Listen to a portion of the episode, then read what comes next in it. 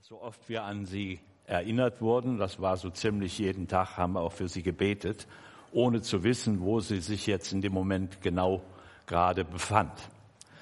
Und ich würde es jedem äh, jungen Menschen und ganz besonders natürlich jedem jungen Bruder, jeder jungen Schwester empfehlen, so eine Reise zu machen. Das ist immer ein Gewinn fürs ganze Leben. Die Erlebnisse, die man da macht und wie Doreen ja auch gesagt hat, äh, man lernt Gott vertrauen in vielen Situationen, weil man da einfach allein ist. Man hat keinen Menschen, den man da jetzt so fragen kann. Und das ist eine sehr wertvolle Erfahrung. Ich möchte zu dem Wort kommen, was mir für heute auf dem Herzen liegt. Ich habe mir da so einiges aufgeschrieben.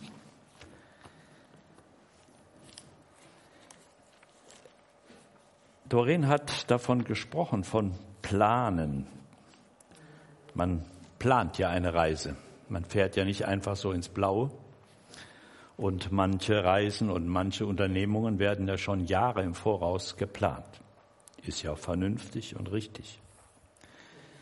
Und da lesen wir im Psalm 40, Vers 6.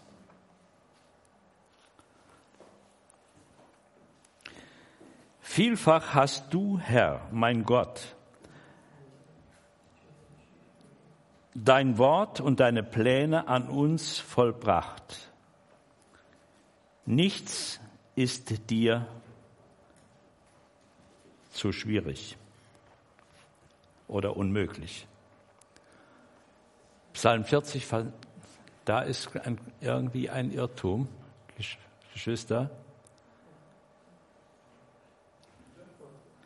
Äh, da, ist, da stimmt was nicht mit dem Text.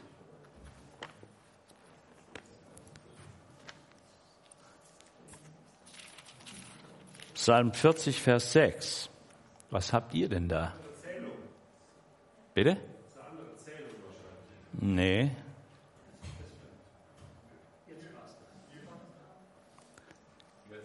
Jetzt ist richtig, ja. Vielfach hast du deine Wundertaten, deine Gedanken gegen uns erwiesen. Jehova, mein Gott, nicht kann man sie der Reihe nach dir vorstellen, wollte ich davon berichten und reden.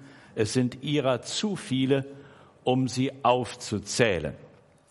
Das ist eine etwas andere äh, Version, obwohl das auch Elberfelder ist. Es heißt hier nach meiner nicht deine Gedanken, sondern Pläne. Ich habe das Grundtextwort nachgeschaut. Man kann das übersetzen so. Äh, das hebräische Wort kann man übersetzen mit Gedanken, mit Ideen, mit Plänen, mit Vorhaben. Das sagt ja alles dasselbe aus, aber doch mit unterschiedlichen Worten Ausprägung. Also es geht um Pläne. Und so wie Menschen planen und Pläne aufstellen,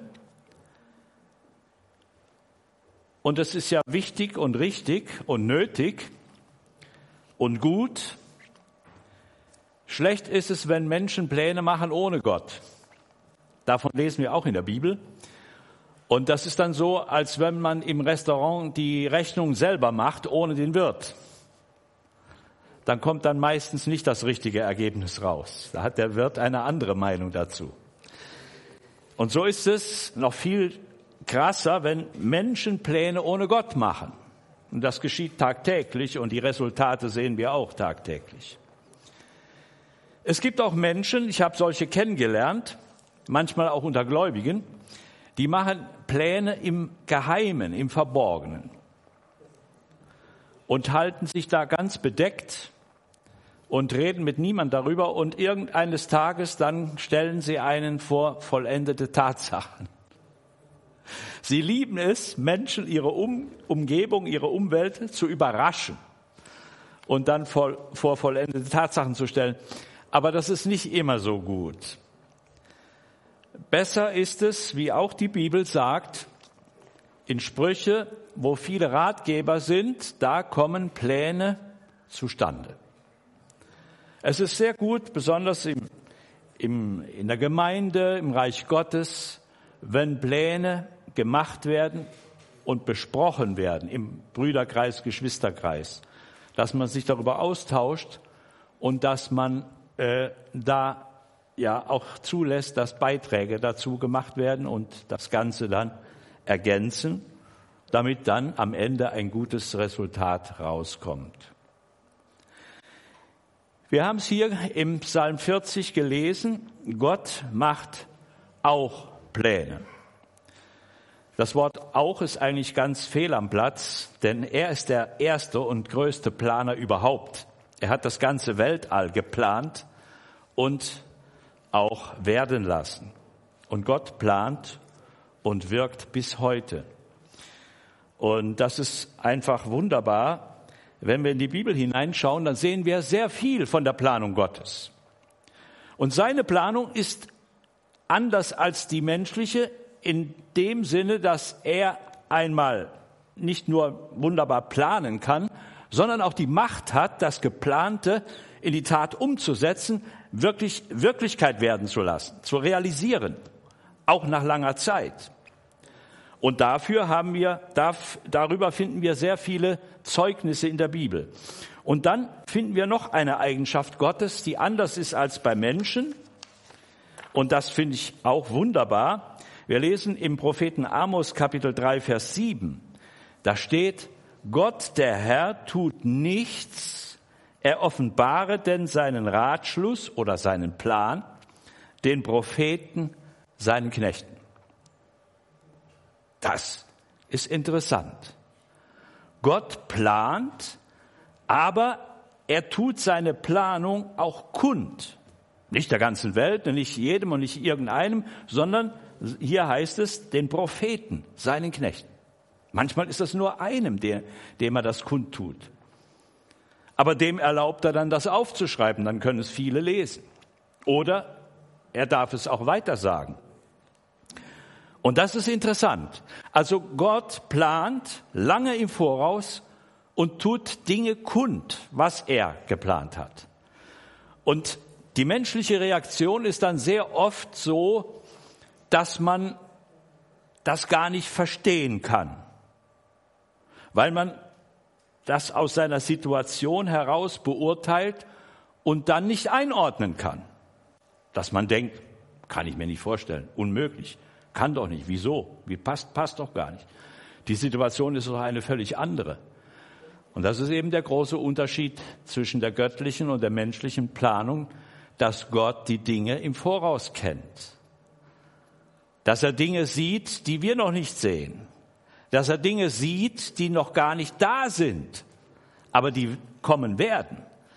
Und das gibt dem Ganzen eine ganz andere Dimension, die über, unseres, über unser menschliches Denken hinausgeht. Aber es ist doch wunderbar, dass der große Schöpfer des Universums uns kleine Menschen an seinen Gedanken und Plänen teilhaben lässt und sie uns kundtut.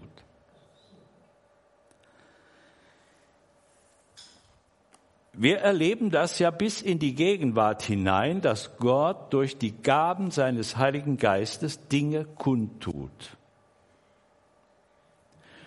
Und da hat man manchmal auch seine Schwierigkeit, das ja zu akzeptieren, zu glauben, anzunehmen, weil man einfach ja das menschlich beurteilt nach der gegenwärtigen Situation und sich sagt, kann doch nicht sein, unmöglich, passt überhaupt nicht. Geht doch gar nicht. Aber das ist eben unser kleiner menschlicher Horizont, unser Tunnelblick manchmal. Wir sehen die Dinge ja nicht, die Gott schon schaut, weil sie irgendwann da sein werden. Solche Erlebnisse habe ich auch gemacht. Einmal ein lieber Bruder, den die meist oder viele von euch kennen, der hat äh, in Brasilien, das war wohl 1987, und dann hatte er bei unserer Abschiedsversammlung in Tupaledi, wir gingen auf Heimatbesuch nach Deutschland, unser, oder äh, entweder war es ja, Ende 86, 86, wo wir zum Heimatbesuch gingen, oder als wir gerade zurückkamen, dann 87.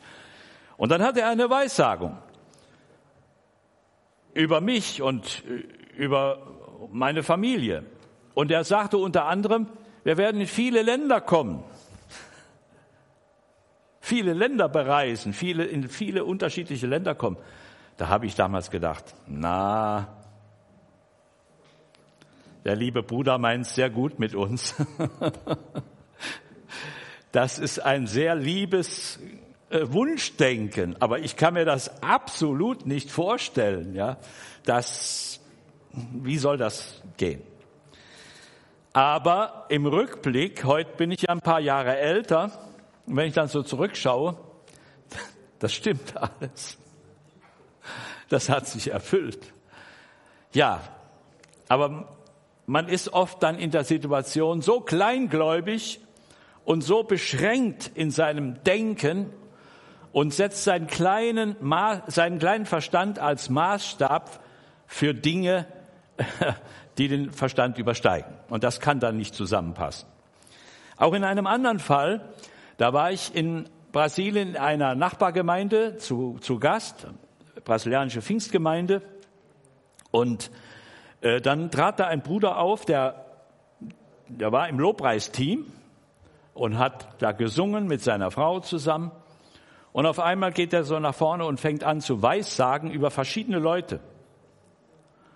Und da war auch von unserer Gemeinde, wir waren einige Geschwister da zu Gast und da war eine junge Schwester und über die hat er geweissagt und gesagt, sie würde einmal von Gott sehr gebraucht werden in seinem Dienst und so weiter. Da dachte ich auch, na,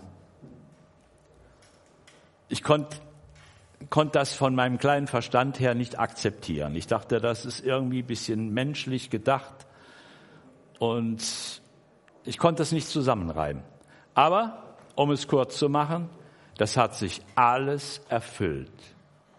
Denn diese Schwester damals, sie war damals noch jung, noch unverheiratet, sie machte einen guten Dienst in unserer Gemeinde, sie hat die, die Jugend geleitet das waren zu der Zeit alles Mädchen. Und äh, sie hat dann einen, äh, einen Mädchenchor ge äh, gebildet, gegründet.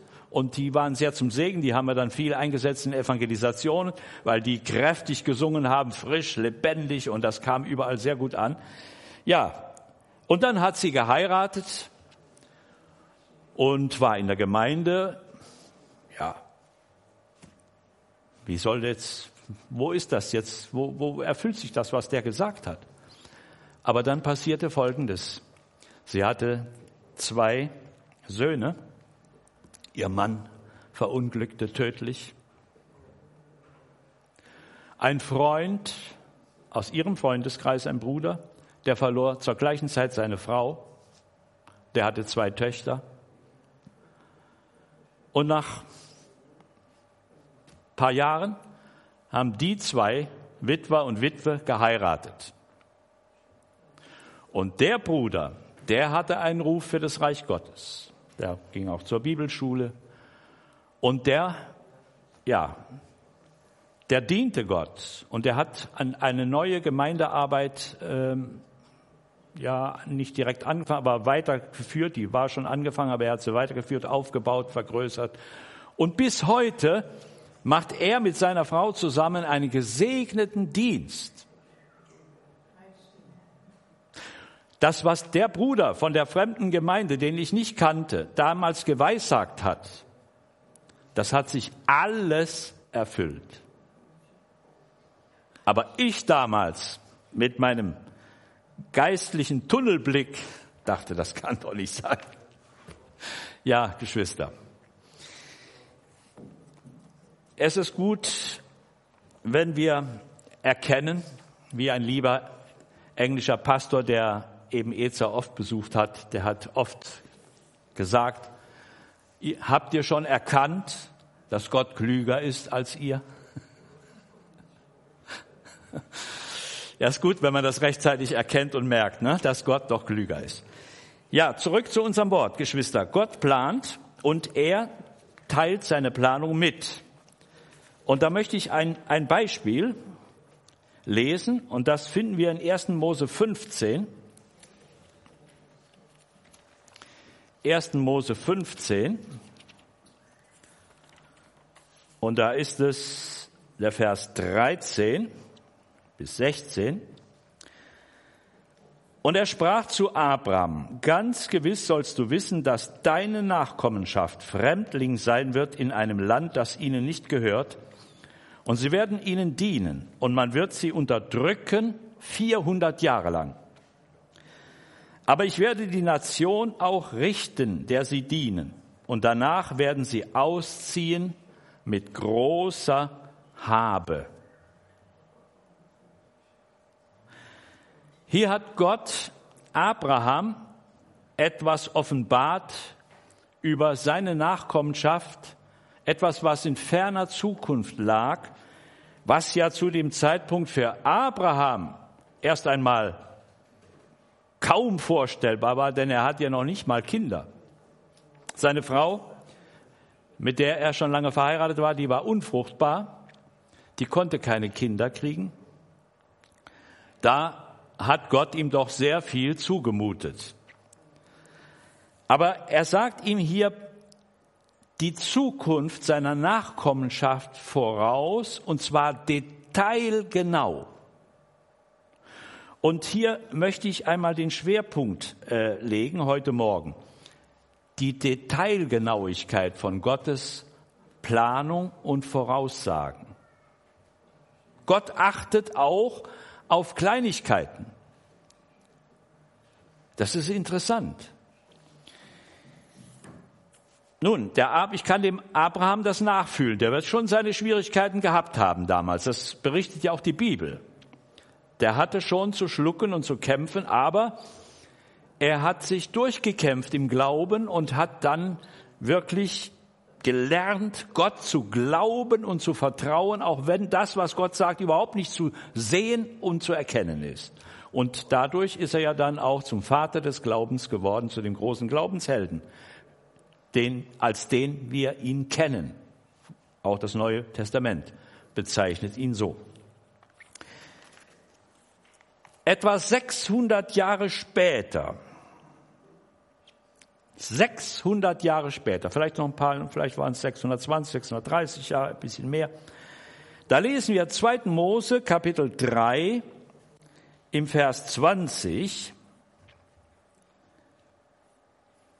Da redet Gott mit Mose. Wo? In der Wüste. Mose ist Schafhirt. Und er sieht da einen Busch, der brennt, aber verbrennt nicht. Das macht ihn neugierig, er kommt näher und dann hört er eine Stimme aus dem brennenden Busch. Mose, ziehe deine Schuhe aus. Da, wo du stehst, ist heiliger Boden. Er tut das. Und dann spricht Gott zu ihm. Er stellt sich ihm vor, ich bin der Gott deines Vaters.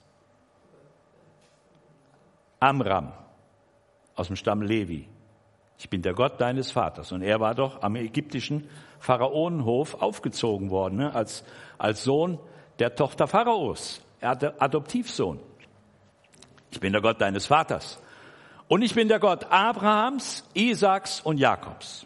Und dann redet Gott mit ihm und beruft ihn und sagt, du sollst nach Ägypten gehen. Ich habe das Elend meines Volkes gesehen, wie sie dort unterdrückt werden, wie sie misshandelt werden. Und ich möchte sie befreien und dich dazu gebrauchen. Geh du nach Ägypten, du sollst das Volk Israel aus der Knechtschaft, aus der Gefangenschaft herausführen. Und dann gibt er ihm das ganze Programm und dann sagt er hier, das lesen wir Vers 20, deshalb werde ich meine Hand ausstrecken und Ägypten schlagen mit all meinen Wundern, weil er sagt ihm schon voraus, der Pharao wird, sie, wird das Volk nicht ziehen lassen wollen, der wird sich weigern. Deshalb werde ich meine Hand ausstrecken, Ägypten schlagen mit all meinen Wundern, die ich in seiner Mitte tun werde. Danach erst wird er euch ziehen lassen. Und ich werde diesem Volk Gunst geben in den Augen der Ägypter.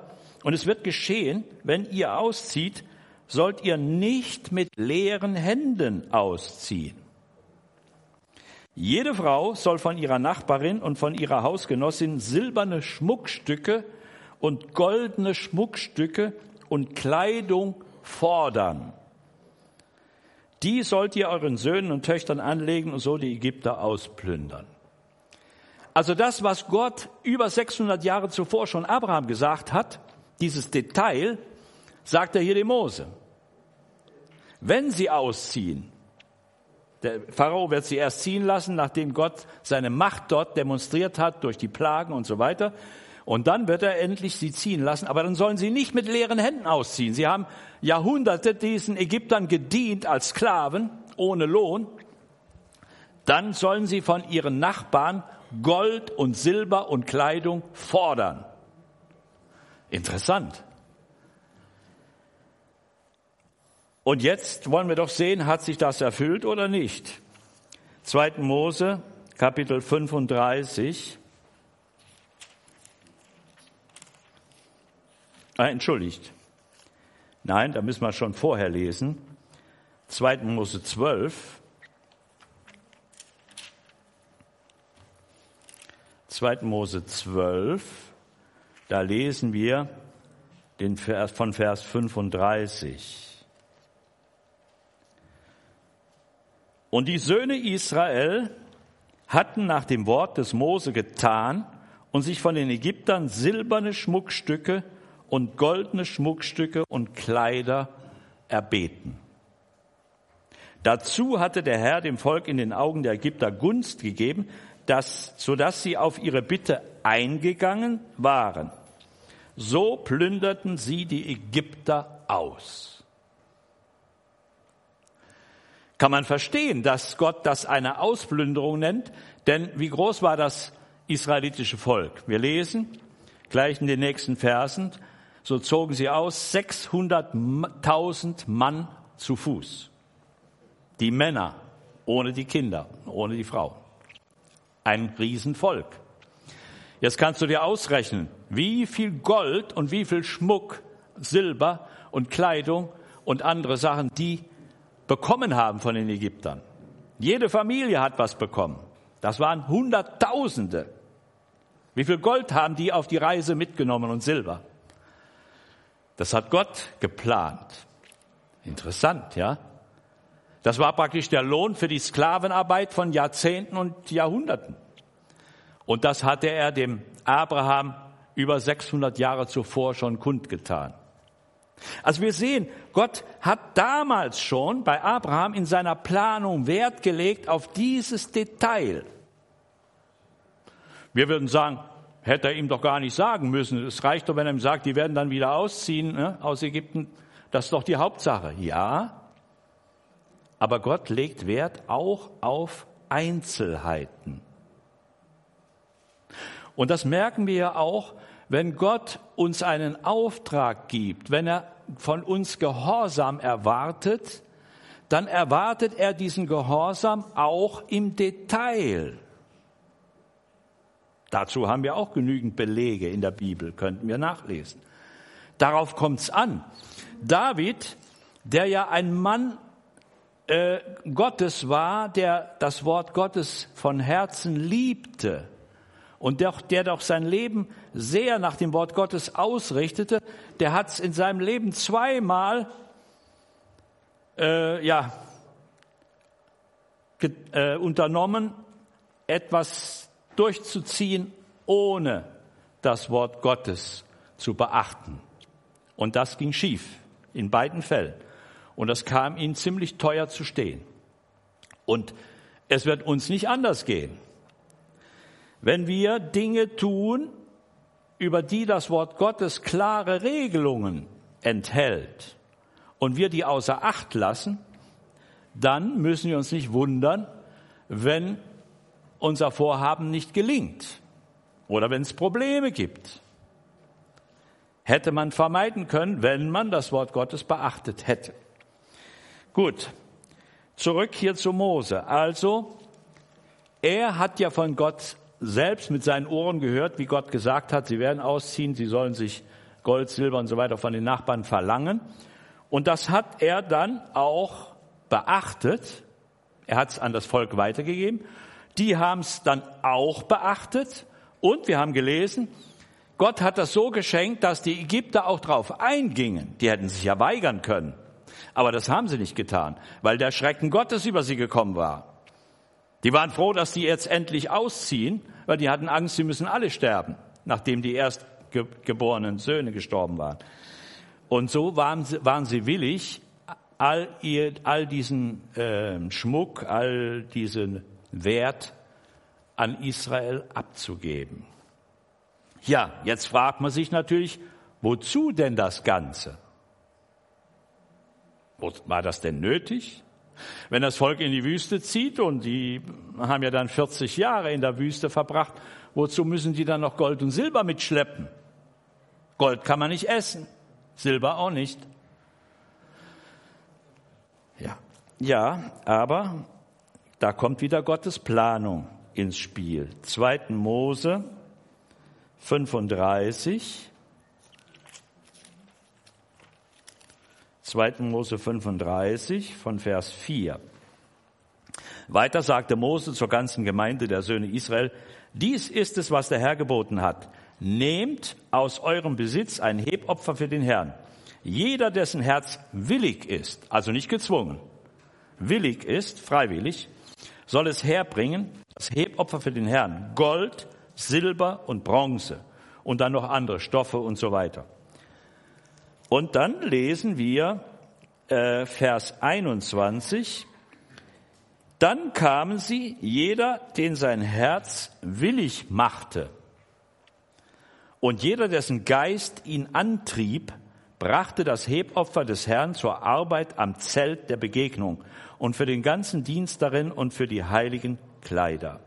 So kamen die Männer mit den Frauen, die Männer mit den Frauen.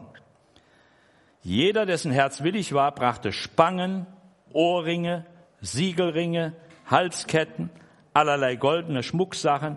Ja, jeder, der dem Herrn ein Schwingopfer an Gold darbrachte. Und dann noch andere Materialien.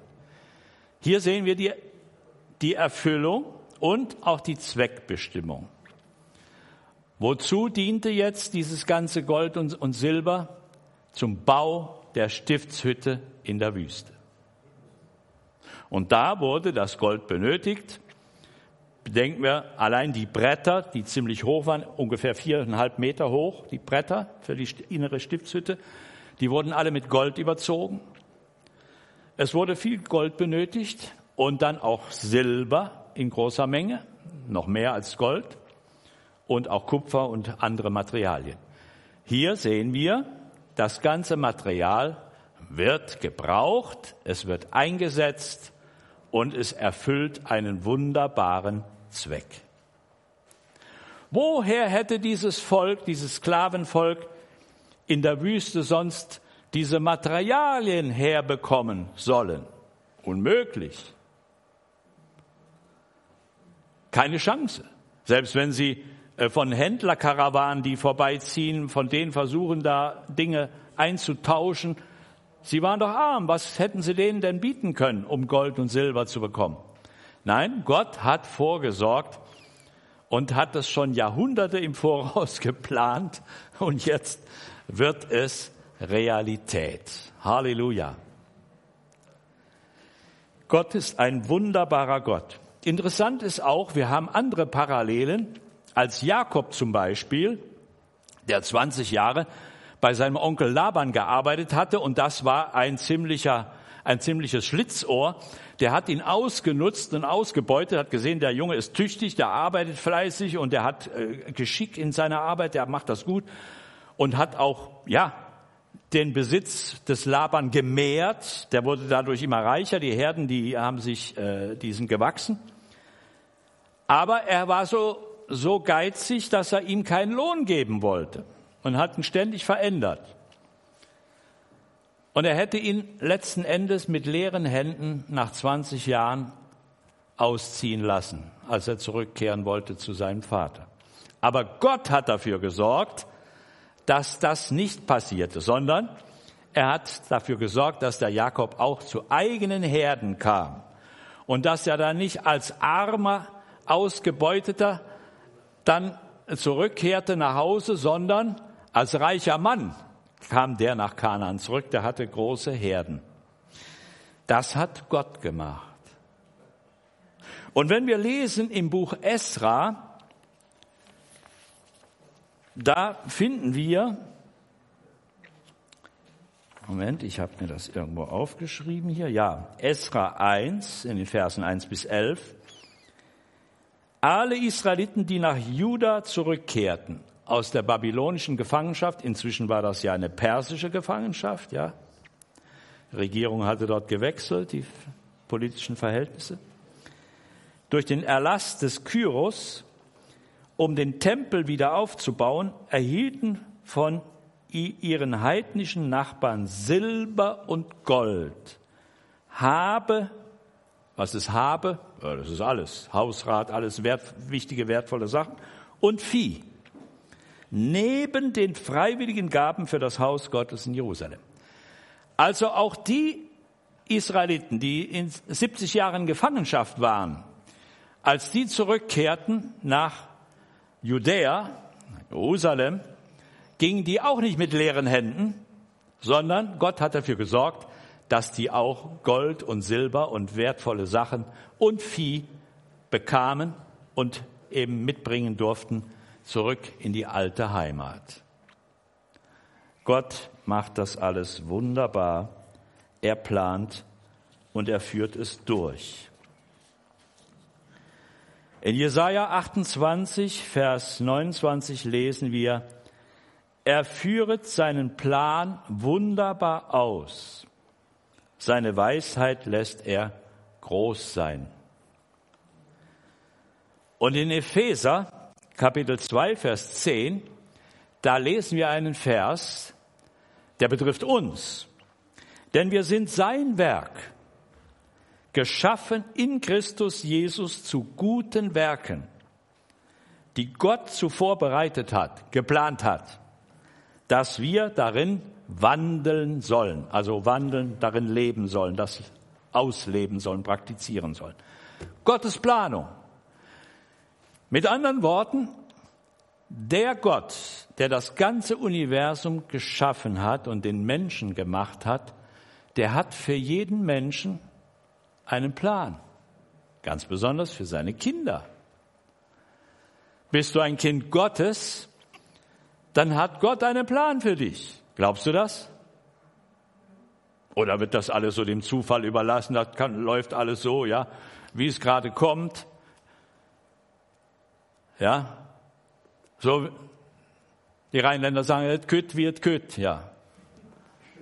Ja, es kommt auch, wie es kommt, aber da ist aber einer, der hat das vorher geplant. Halleluja.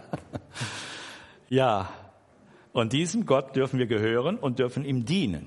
Und, wie ich schon erwähnt habe, er tut auch kund. Er tut Dinge kund, manchmal sehr lange im Voraus. Ich habe ja schon bei, zwei Beispiele genannt von Weissagungen, aber da gibt es manchmal Dinge, da kann man nur staunen. Ich möchte euch etwas vorlesen. Das sind hier ist ein kleiner Auszug aus einem Büchlein von Bruder Gerhard Krüger, dem Vater von Horst Krüger. Wer hat ihn noch gekannt? Ja, es sind ein paar. Den Horst kennt ihr alle. Da schreibt er, ja, Moment hier. Am 6. April 1948 weilte ich in Bielefeld. Mittags drang es mich zum inbrünstigen Gebet für die Brüder. Damit meint er in erster Linie die dienenden Brüder, Predigerbrüder. Er war ja auch Flüchtling aus Polen ne? und die hatten ja dort eine Gemeindebewegung gehabt in Polen, die war international, Polen und Deutsche und äh, Ukrainer und so weiter, alle zusammen in einer Gemeinde. Und durch den Krieg, ja, wurde das ja alles äh, zerschlagen und die Deutschen, die das überlebt haben, sind ja nach Deutschland geflüchtet. War er Gut, er war ja dann auch durch, durch den Krieg äh, nach Deutschland verschlagen worden.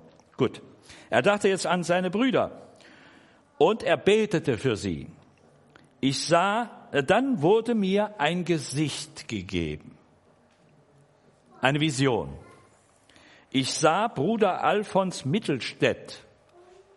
Das war auch ein Prediger gewesen in der Bewegung, Pfingstbewegung in Polen, ein Deutscher.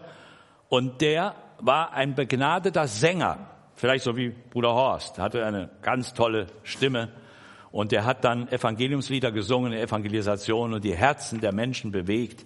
Das war der Alfons Mittelstädt. Ich sah Bruder Alfons Mittelstädt aus russischer Gefangenschaft heimkehren. Und da sah er ihn, er befand sich mitten in einer Versammlung, sah ziemlich gut aus, das Haar an den Schläfen war leicht ergraut. Dann wechselte das Bild. Im selben Saal erblickte ich auf dem Podium den gemischten Chor, also gemischt, Brüder, Schwestern, von Osterholz Scharmbeck bei Bremen. Und Bruder Arthur Bergholz als Dirigent. Ich sah ihn feierlich die Hände anheben und es erklang das Lied Unterm Kreuz ist Friede.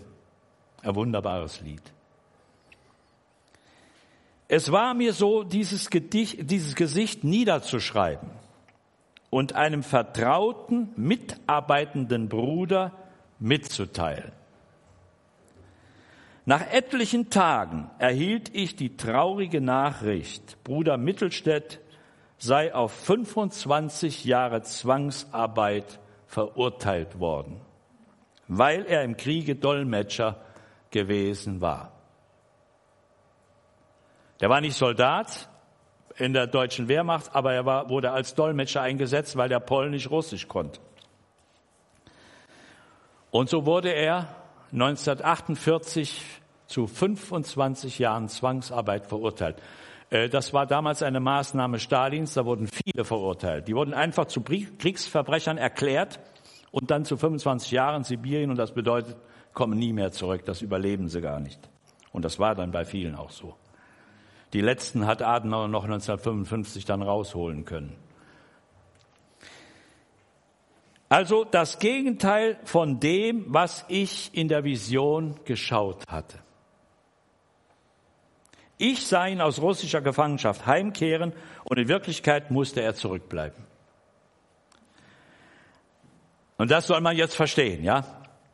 Als ich es vor den Herrn brach, dem Gebet, wurde ich an Josefs Gesicht erinnert. Auch bei ihm trat zunächst genau das Gegenteil von dem ein, was er geschaut hatte. Ne? Die Vision mit den Garben ne? und Sonne, Mond, Sterne. Und was passiert? Er wird als Sklave verkauft nach Ägypten. Es ergab sich, dass ich eine Reise nach dem Osten unternehmen musste. Sie führte mich auch in die Magdeburger Gegend. Das war also 1948, da war noch nicht der eiserne Vorhang. Ne? Da war noch die Grenze offen, da konnte man noch nach Osten reisen. Danach wurde ja geschlossen. Also er kam in die Magdeburger Gegend, wo Schwester Mittelstädt, die Frau des Inhaftierten, mit etlichen Kindern untergebracht war. Die war ja auch geflüchtet aus Polen. Sie war sehr niedergeschlagen. Kein Wunder. Denn Bruder Mittelstädt war als herzensguter Mann bekannt und nun derart verurteilt worden.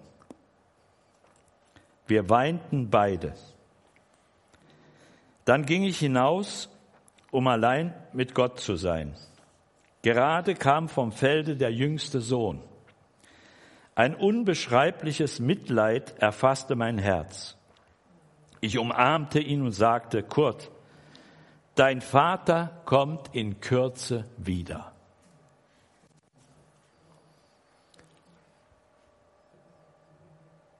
Die Fakten sagen was anderes, ne?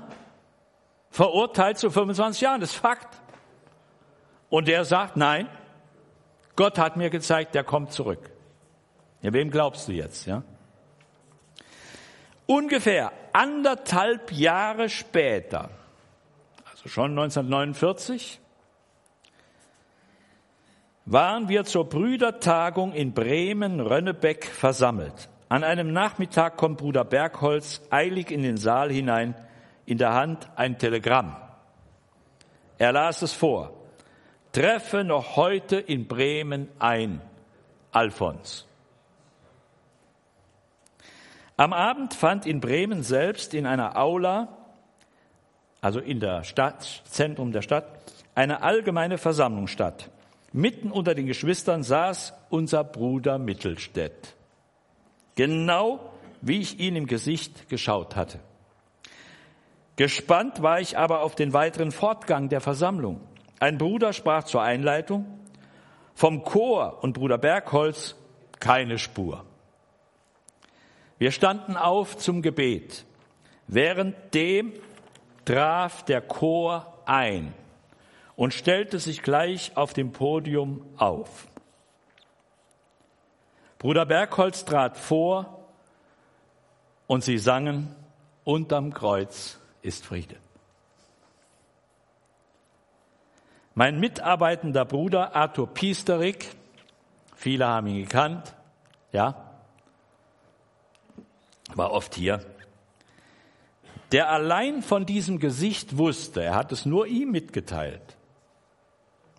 Und das auch noch aus einem bestimmten Grund, weil der, der war noch nicht so lange gläubig zu dem Zeitpunkt, der hatte sich in der Kriegsgefangenschaft in England bekehrt und der war den Gaben des Heiligen Geistes gegenüber sehr skeptisch. Der konnte das noch nicht so fassen und glauben. Und dem hat er das mitgeteilt, dass er diese Vision hatte, anderthalb Jahre vorher. Ne? Und der hat das jetzt alles miterlebt. Mit Tränen danken wir Gott für seine treue und mannigfache Offenbarung des Zukünftigen. Halleluja. Geschwister, merkt ihr, die Details haben gestimmt. Wir wären ja mit, dem, mit der Hauptsache zufrieden gewesen, ne, mit dem Großen und Ganzen. Aber die Details haben gestimmt. Der Chor singt, der Bruder Bergholz dirigiert und sie singen genau das Lied. Und da wurde der liebe Bruder Arthur Piesterek überzeugt. Die Gaben des Heiligen Geistes sind echt. Halleluja. Die sind von Gott. So wie ich das auch erleben musste. Ich war auch so ungläubig. Ja, weiß er, ach ja, ne, das ist so Wunschdenken. Das sagt er so lieb. Aber na, ob das von Gott ist? Ja, es war von Gott. Es ging alles in Erfüllung. Halleluja. Deswegen sagt die Bibel, Weissagungen verachtet nicht, prüft aber alles, ja, und behaltet das gut. Prüfen am Worte Gottes. Gott ist derselbe, gestern, heute und in Ewigkeit. Seine Planung ist korrekt, detailgenau.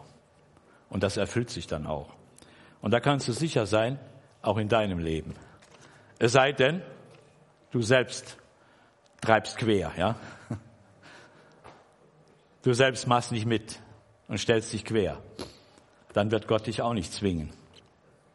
Nicht immer, manchmal vielleicht doch. Manchmal muss er uns auch zum Guten zwingen. Aber es ist besser, wenn wir willig sind und gehorsam. Seid nicht wie Rosse und Maultiere, denen man Zaum und Zügel anlegen muss, sondern, wie sollen wir es machen? Wie Gott sagt, ich will dich mit meinen Augen leiten, durch sein Wort leiten, durch seinen Geist leiten. Sind wir willig, uns leiten zu lassen? Vertrauen wir seiner Planung? Halleluja. Gott lässt uns nicht zu Schanden werden. Er ist treu.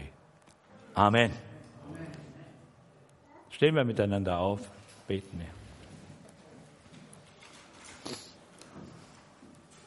Halleluja, ja.